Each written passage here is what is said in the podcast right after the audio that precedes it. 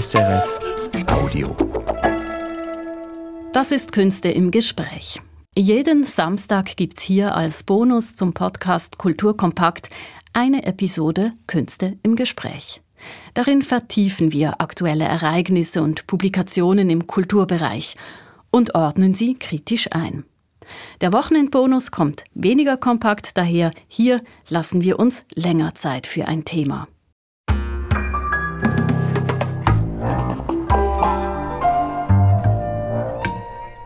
Und heute wieder die Kontextreihe Künste im Gespräch. Unter anderem über die Gruppe 47, an der man eigentlich nicht vorbeikommt.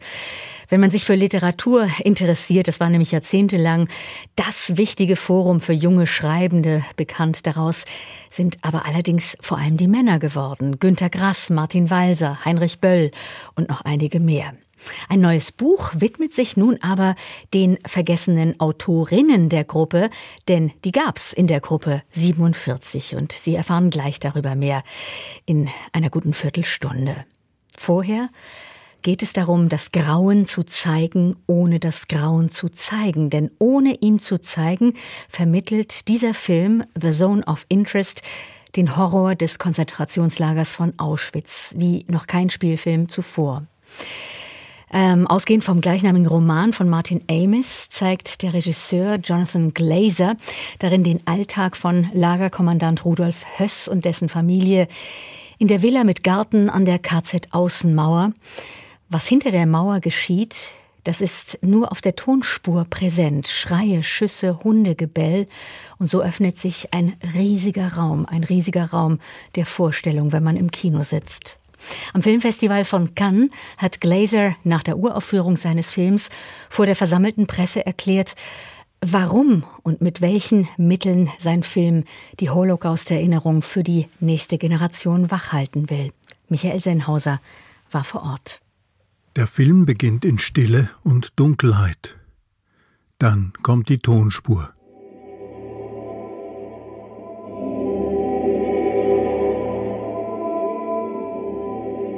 Schließlich wird es heller und wir sehen eine große Familie beim Picknick an einem idyllischen See.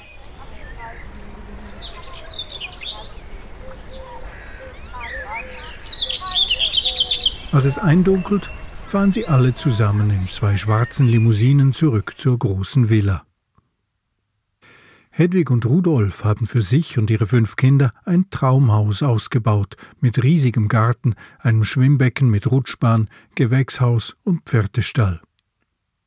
Die hohe Gartenmauer hinten, die hätten sie mit Reben bepflanzt, erklärt Hedwig ihrer Mutter, die zu Besuch ist, damit man sie später nicht mehr so sehe. Das hier ist die Mauer vom Lager. Ja, ja, das ist die Lagermauer. Also da haben wir auch noch Wein gepflanzt, damit das zuwächst, damit man das nicht mehr so sieht. Diese Mauer ist die Außenwand des Konzentrationslagers von Auschwitz. Rudolf ist Rudolf Höss, der Kommandant des Lagers, verantwortlich für die Vergasung und Verbrennung Tausender von Jüdinnen und Juden. Ein effizienter Organisator, ein stolzer Ehemann, ein liebevoller Vater.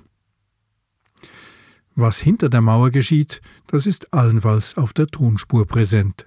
Schreie, Schüsse, Hundegebell, hin und wieder steigen dicke Rauchfahnen auf. Und einmal holt Höss seine planschenden Kinder blitzartig aus dem Fluss, weil eine dicke Ascheschicht angetrieben kommt.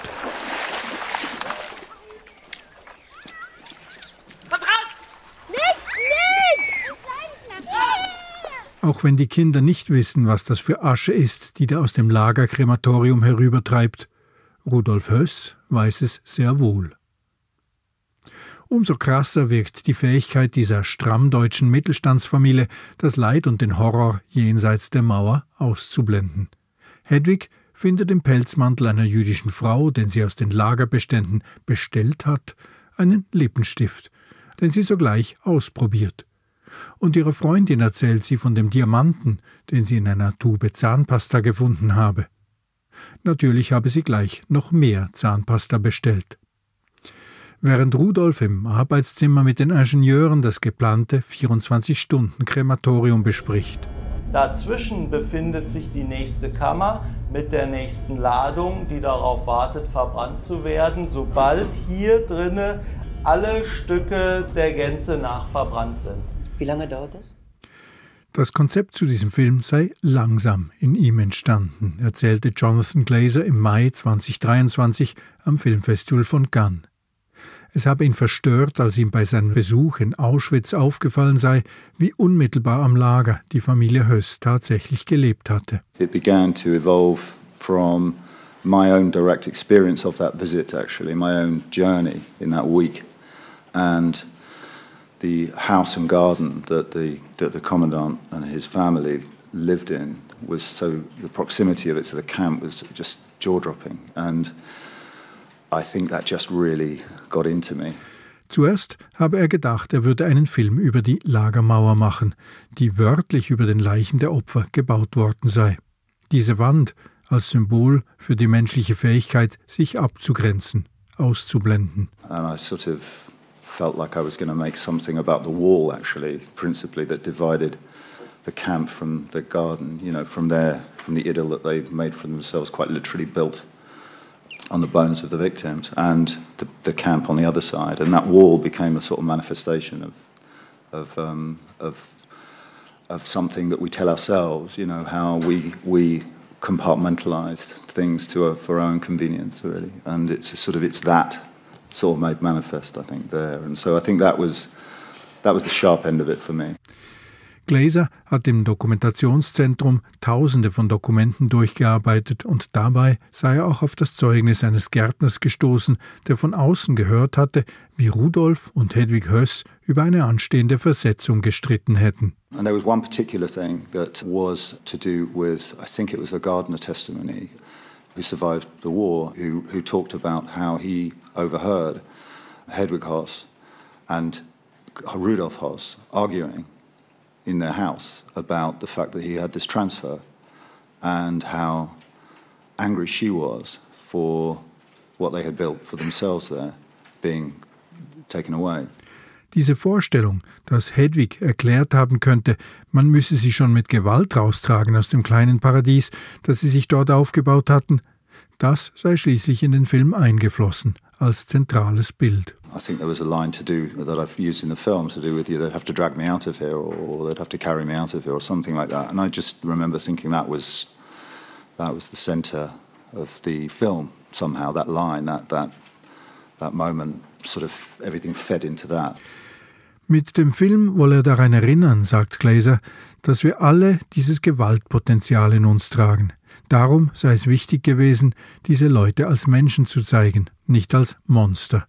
Denn das sei ja die große Tragödie des Holocaust, dass Menschen das anderen Menschen angetan hätten. What it's trying to do is to talk to the capacity, the, the capacity within each of us for violence, wherever you're from, and to try and show these these people as people and not as monsters was a very important thing to do. We, we think we because the great crime and and and a, a tragedy is that human beings did this to other human beings. Die Vorstellung, dass wir selbst uns nie so verhalten würden, das sei sehr bequem. Wir sollten uns dessen aber wirklich nicht so sicher sein. It's very convenient for us to try and distance ourselves from them as much as we can because obviously we we think we could never behave this way and we don't behave this way. But I think we should be less certain in that. Darum habe er versucht, alles so vertraut wie möglich erscheinen zu lassen. Es sei wichtig, weiter vom Holocaust zu reden und auch kommenden Generationen eine Vorstellung davon zu vermitteln. And we try and make it as familiar as we can to ourselves. And what we've tried to do with this film is is try and find a way of showing this in a way that people haven't, perhaps haven't seen it before, the perspective of it. And I think it's we all know it's very important to keep talking about this and to keep showing it and to talk about it and try and find a new paradigm for it so that a new generation can, can, can discover this for themselves through film. Alles im Film habe sich an der Notwendigkeit orientiert, Gegenwart zu schaffen, keine distanzierten Museumsbilder. We're very much trying to talk to the present tense in this film, which is really everything has had to serve that desire throughout, that, that need. everything, everybody around this table and in the, in the row and who aren't here, uh, and all of our great artists and technicians, everything was to serve this idea as, of present tense, not as a museum piece or something in aspect that happened a long time ago that we can read about and, and feel safe from or have a safe distance from. Mit Kameramann Lukas Zahl und Production Designer Chris Oddy habe er lange diskutiert, wie man allem ein neues Aussehen geben könne, dem Haus, der Mauer, dem Lager, Nichts sollte älter aussehen als vier oder fünf Jahre. Lucas and Chris and myself had many conversations about how we were going to make this film mint, new. Uh, you know, the house, the garden, the wall, the camp. Nothing older than sort of four or five years old, you know. Aus dem gleichen Grund war auch nie ein Drehteam auf dem Set. Die Kameras wurden fix und versteckt eingerichtet und fernbedient. Die Schauspielerinnen und Schauspieler bewegten sich in Haus und im Garten wie in einer Realität. Szenen drinnen und draußen spielten sich in Echtzeit und gleichzeitig ab. Das alles sollte am Ende so autorenlos wie möglich wirken, sagt Jonathan Glazer. Everything was really to try and make ourselves as absent as possible, almost as authorless as possible. So we were, ne we were never on the set while the filming was happening. It really was Sandra and Christian and whoever else was in the house, our other actors and the children and so on coming and going. Und so wurden die Dreharbeiten auch für Sandra Hüller und Christian Friedl, die das Ehepaar Höss verkörpern, zu einer einzigartigen, furchteinflößenden Erfahrung. Es sei eigentlich gar nicht möglich, diese Hedwig Hess zu spielen, sagt Schauspielerin Sandra Hüller. Also die Verantwortung war mir, und ich glaube, ich kann da auch für Christian sprechen, sehr bewusst, die wir da haben. Und gleichzeitig weiß man, dass man das eigentlich nicht richtig machen kann. Heißt wiederum, man kann es eigentlich auch gar nicht versuchen, es richtig zu machen. Man kann nur versuchen, wirklich da zu sein, ähm, Respekt zu haben, sich einzulassen, zu vertrauen, zu hören. Ähm, und das haben wir, glaube ich, gemacht. Also es gab gar keinen Anspruch meiner Seite, ähm, irgendwas gut zu machen. Das war so außerhalb der Diskussion, auch für uns alle. Ich glaube auch für John und alle anderen Beteiligten, dass es, ähm, also dass es irgendwas mit Ehrgeiz zu tun hätte oder so. Im Gegenteil. Authentizität zu finden sei das Ziel gewesen, erklärte Christian Friedl in Cannes. Nicht zu spielen, sondern eher einfach zu sein. To find authenticity, uh, to act, or what Sandra said, uh, not to act, to be, um, to, to find the truth, believable situations. And I think this was the challenge um, in this project for us um, to find authenticity in the situations. Manchmal habe er sich davor gefürchtet, sich selbst in diesen Situationen zu sehen, nicht Rudolf Höss. Klar hätte er sich immer wieder sagen können, das bin nicht ich, das ist Rudolf Höss. Aber als er den Film in Cannes selbst zum zweiten Mal gesehen habe, habe er bei bestimmten Szenen sagen müssen, das bin ich. Und das mache ihm Angst. And sometimes I'm, I was afraid to see myself in, in the situation, not Rudolph. But I can say, okay, this is Rudolph.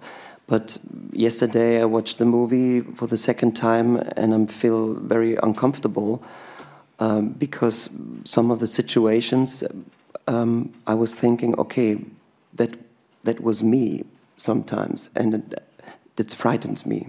Mit The Zone of Interest hat Jonathan Glazer tatsächlich ein neues Paradigma geschaffen, um den Holocaust in der Erinnerung der Menschheit zu halten. Der Film lebt davon, dass er die Fotos, die Dokumente, die Bilder anderer Filme nicht wiederholt, aber im Publikum abruft. Und damit setzt er Hedwig und Rudolf und alle die anderen Mörder und Mitläufer und Nutznießer in uns selber ab, dort, wo wir unsere Holocaustbilder mehr oder weniger sicher versorgt glaubten. The Zone of Interest ist keine historische Rekonstruktion, keine Erinnerung an etwas, das vor langer Zeit passiert ist. Sie hätten das Gegenteil gesucht, sagt Jonathan Glazer. Das brauche Dringlichkeit, sagt er. Das Gefühl des unmittelbaren Erschreckens. It's quite the opposite. It's, it, it needed to be presented with a degree of urgency and alarm. Yeah, that's what we've tried to do. Das gegenwärtigste Grauen im Kino ist dasjenige, das nicht zu sehen ist. Als Zuschauerin oder Zuschauer muss mich Glazers Film gar nicht zwingen, mir vorzustellen, was jenseits der Mauer passiert. Ich kann gar nicht anders. Und ab heute ist es auch bei uns im Kino zu sehen, der Film The Zone of Interest von Jonathan Glazer. Kontext, Künste im Gespräch am Donnerstagmorgen auf SRF 2 Kultur und wir kommen zu der wohl einflussreichsten Schriftstellervereinigung, die es in Deutschland je gab, der Gruppe 47, wo sich Schriftsteller trafen, einander Texte vorlasen und diese besprachen. Unter ihren, ihnen so berühmte Autoren wie Günter Grass, Heinrich Böll, Martin Walser oder auch Peter Handke. Autorinnen, die dabei waren, man kennt einige, die bekanntesten vielleicht Ingeborg Bachmann oder Ilse Eichinger, aber das sind eher die Ausnahmen. Dennoch, es gab weitere Frauen in der Gruppe 47 und die Literaturwissenschaftlerin Nicole Seifert möchte sie zurückbringen aufs Tapet in unser Gedächtnis. Ihr neues Buch Einige Herren sagten etwas dazu, das ist gerade erschienen und widmet sich den vergessenen Autorinnen der Gruppe 47. Und die Autorin Nicole Seifert, die hat Lea Dora Ilmer für uns zum Gespräch getroffen. Banetzky, ich möchte nur eins sagen, dass das meinem Empfinden nach, ohne jemanden verletzen zu wollen, die ersten Texte waren aus dieser Tagung die eine Auseinandersetzung mit dem enthalten, was heute geschieht. Das war der Literaturkritiker Marcel Reich-Ranitzky bei einem Treffen der sagenumwobenen Gruppe 47, der wohl einflussreichsten Schriftstellervereinigung in Deutschland.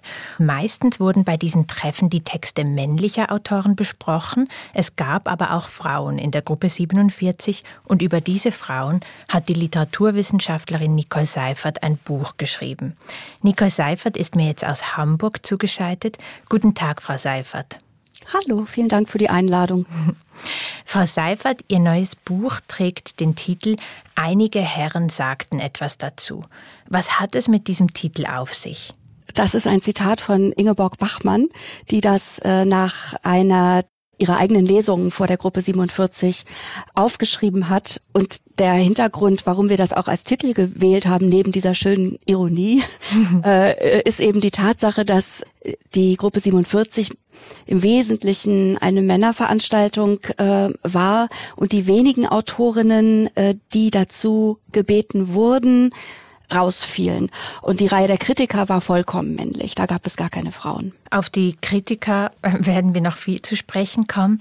Wir werden uns zuerst jetzt aber dieses Zitat direkt einmal anhören. Am zweiten Tag wollte ich abreisen. Am dritten Tag las ich ein paar Gedichte vor, vor Aufregung am Ersticken. Ein freundlicher Schriftsteller las sie nochmals laut und deutlich vor. Einige Herren sagten etwas dazu, und nachher kam ein Herr, der sagte, ich solle am nächsten Tag in Hamburg dasselbe nochmals im Rundfunk lesen. Frau Seifert, hier erwähnt Ingeborg Bachmann auch wie nebenbei noch, dass sie eigentlich vorher abreisen wollte. Weshalb? das war das Treffen der Gruppe 47 in Niendorf, bei dem auch Ilse Eichinger las. Und Paul Celan hat auch gelesen, und zwar die Todesfuge. Mhm. Und der wurde sehr schlecht behandelt, da muss man sagen. Und äh, was auch deutlich wurde äh, in der Kritik, äh, war, dass man überhaupt nicht in der Lage war, auf Themen wie äh, den Holocaust und die Verantwortung des ja gerade erst jüngst vergangen. Damit wollte man nichts zu tun haben und stattdessen hat man sich über ihn lustig gemacht und über die Art, wie er vorgetragen hat. Ilse Eichinger und Ingeborg Bachmann waren fassungslos von diesen von diesen deutschen Männern, die da so geurteilt haben. Andere Berichte von der Tagung zeigen auch, dass man es sehr lustig miteinander hatte und diese diese Diskrepanz muss äh, muss gewaltig gewesen sein. Die Gruppe 47 wurde im Nachkriegsdeutschland gegründet, im September 1947. Sie traf sich ein bis zweimal im Jahr für ein paar Tage an einem Ort, an dem ihre Mitglieder unter sich waren. Sie lasen einander dort Texte vor, diskutierten und kritisierten diese anschließend. Und manchmal wurde per Handheben auch ein Preis vergeben. Das Format war für diese Zeit innovativ und eingeladen dazu waren eben vorrangig Autoren, aber nicht immer. Im Jahr 1958 zum Beispiel fand eine Tagung statt, die im Nachhinein als Frauentagung bezeichnet wurde. Frau Seifert, weshalb? Ja, das ist rückblickend muss man sagen, etwas komisch. Es war einfach das erste Mal, dass ganze vier Autorinnen dabei waren. Wow. Und, äh, aber es waren eben viermal so viele Männer. Trotzdem hat man es so wahrgenommen, als würden jetzt die Frauen übernehmen oder so. Ja, also das äh, im Grunde ja vollkommen absurd. Also man hat schon auch ein bisschen äh, gewollt, dass Autorinnen dabei sind. Ilse Eichinger hat hatte Hans Werner Richter gezielt ähm, eingeladen das äh, hat Hans-Werner Richter für die Gruppe dann auch so ein bisschen, äh, es, es nützte der Gruppe. Also hat sich das bisschen dann zu eigen gemacht. Wie hat sich denn die Frauenbeteiligung verändert über diese 20 Jahre, die die Gruppe 47 existierte? Das war über lange Zeit wirklich, war die sehr, sehr gering. Ich möchte einmal Ilse Schneider-Lengiel nennen, äh, eine Lyrikerin, die schon beim Gründungstreffen und dann einige Jahre dabei war, die aber nicht richtig zum Zuge gekommen ist und nicht anerkannt wurde als Autorin innerhalb der Gruppe. Dann war Ingeborg Drewitz ein einziges Mal dabei, wurde nicht wieder eingeladen. Dann kamen Eichinger und Bachmann, ähm, die über Jahre so zum festen Kern da äh, gehörten und die einzigen beiden Autorinnen sind, die in diesen 20 Jahren äh, den Preis der Gruppe bekommen haben. Und dann wurden es so ab 1960 bis 67 wurden es langsam mehr Autorinnen, aber denen wurde nicht mehr derselbe Stellenwert zugestanden. Also der Anstieg der Teilnehmerinnen über die Jahre ist zwar eine schöne Tendenz, aber wir kennen kaum eine dieser Schriftstellerinnen heute noch. Wie sind Sie denn auf diese Frauen gestoßen, die eigentlich in keinem Kanon erwähnt werden? Ja, ich habe Gespräche geführt mit den drei Autorinnen, die bei Treffen dabei waren und noch leben. Das sind Barbara Frischmuth, Elisabeth Plessen und Ingrid Bacher. Ich hab, war tatsächlich gar nicht im Archiv, weil es mir darum ging, zu gucken, wie sind diese Autorinnen erzählt worden? Was wurde überhaupt über die geschrieben und was haben Sie selbst über die Treffen geschrieben? Also wie haben Sie selbst die Gruppe wahrgenommen, aber auch wie wurden Sie wahrgenommen und wie ging diese Abwertung konkret vonstatten? Was haben die Zeitungen geschrieben? Wer wurde in die Erinnerungen an die Gruppe aufgenommen. Da gab es immer mal regelmäßig so Almanache und Handbücher und so. Ähm, auch eine Ausstellung, ein Ausstellungskatalog. Und wer kam da wie überhaupt vor? Und zwei Autorinnen, die nie fehlen, Sie haben beide auch schon erwähnt, sind Ingeborg Bachmann und Ilse Eichinger. Und hier lohnt es sich aber genauer zu gucken, wie über sie berichtet wurde und wird. Sie schreiben in Ihrem Buch, es seien Lehrbuchbeispiele für den Male Gaze, also den männlichen Blick auf Frauen, der diese nicht als eigenständige Wesen darstellt. Wie wurden denn diese beiden Autorinnen dargestellt? Ich muss sagen, ich habe mich da immer so ein bisschen an den Schulhof so in äh, in der Grundschule und so erinnert gefühlt, weil das wirklich, äh, weil diese Frauen sehr sehr überwiegend mal als Körper betrachtet wurden. Es ging also so viel darum, wie die aussahen, wie ihre Haare waren, wie sie geschminkt waren, wie sie sich verhalten haben und über ihre Literatur äh, findet man praktisch kaum was. Das ist schon diese Kombination äh, aus, man spricht über die Körper der Frauen und nimmt sie als, als Sexobjekte wahr und man spricht nicht über ihr Werk und nimmt sie als Autorinnen nicht wahr. Die ist deshalb auch bei diesen beiden so besonders speziell, weil die eben das thematisiert haben, was im Grunde tabuisiert war in der Gruppe. Sehen Sie immer noch Parallelen dazu, wie heute über Autorinnen und ihre Werke gesprochen und geschrieben wird? Ja, leider ja. Also dieses ähm, so zu tun, als wäre das, was Frauen schreiben, nicht so relevant, das ist ja immer noch zum Beispiel in so Bewertungen wie ähm, das gesagt wird, ja, na ja, also jetzt ist Feminismus eben gerade so ein Trend und diese ganzen Themen wie Mutterschaft und Körper und ähm, Krankheit und äh, so, das ist eben jetzt gerade irgendwie Zeitgeist. Äh, deshalb kriegen diese Frauen jetzt auch Preise und so. Das ist natürlich äh, genau die gleiche Abwertung. Ich möchte gerne noch auf eine der von Ihnen wiederentdeckten Autorinnen eingehen Ingeborg Drewitz ist mir eben besonders geblieben. Sie war nur bei einem Treffen der Gruppe 47 dabei und trotzdem ist ihr Schicksal in vielerlei Hinsicht exemplarisch für die Autorinnen der Gruppe 47. Sie taucht nämlich in kaum einer Geschichtsschreibung der Gruppe jemals auf und ihr Name ist weitgehend unbekannt. Frau Seifert, wer war sie? Also eine ganz beeindruckende äh, Frau. Mhm. Sie war auch promoviert, hatte mehrere Kinder und äh, hat Dramen geschrieben, Hörspiele, Erzählungen und Romane Sachbücher, sie hat auch autobiografisch geschrieben und sie hat sich als Literaturkritikerin sehr für ihre Kolleginnen eingesetzt ähm, hat sich für die Exilliteratur eingesetzt, also für die Autorinnen, die im Exil gewesen waren und ja auch weiterhin schrieben und von denen auch die Gruppe 47 nichts wissen wollte. Die waren, die waren da nicht willkommen, äh, weil man sich ja mit der Vergangenheit nicht befassen wollte. Also höchstens mit den eigenen Kriegserlebnissen, aber nicht mit mehr. Dass man als Frau letztlich nicht so ernst genommen wurde, das hat sie sehr gespürt und das hat, darüber hat sie später auch geschrieben.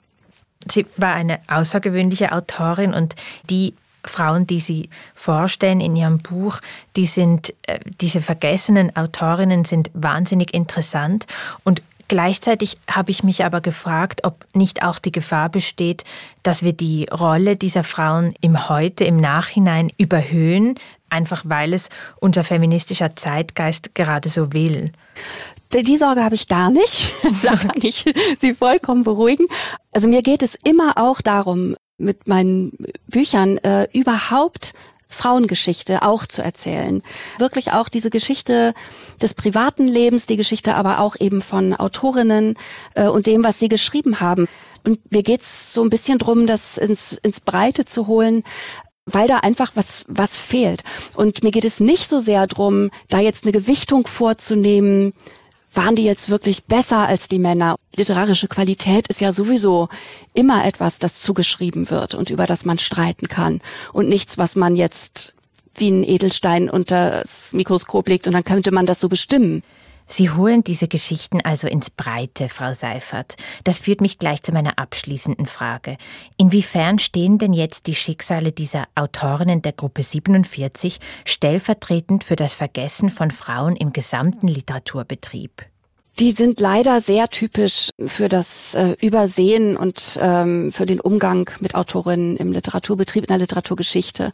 Denn ähm, dieses äh, nicht miterzählt werden und auch das abwerten, schon währenddessen vor allem auch das nicht verstehen im Sinne von nicht anerkennen, was da überhaupt auch ästhetisch passiert, Themen nicht hören wollen, äh, das, das zieht sich durch die komplette Literaturgeschichte. Und das, auch deshalb besteht übrigens diese Sorge des äh, Überhöhens nicht, weil, äh, weil die Autorinnen äh, in der Gruppe 47 diejenigen waren, die über die Themen geschrieben haben, über die wir heute reden im Grunde genommen.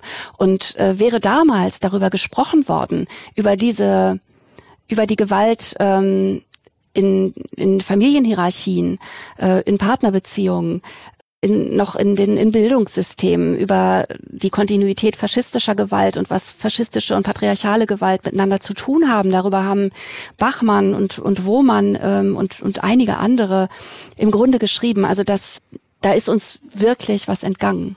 Aber umso ermutigender, dass wir das jetzt nachholen können und dass wir Ihr Buch lesen können und vielleicht daraus auch etwas lernen können für die Gegenwart. Ich danke Ihnen vielmals für das Gespräch, Frau Seifert. Vielen Dank.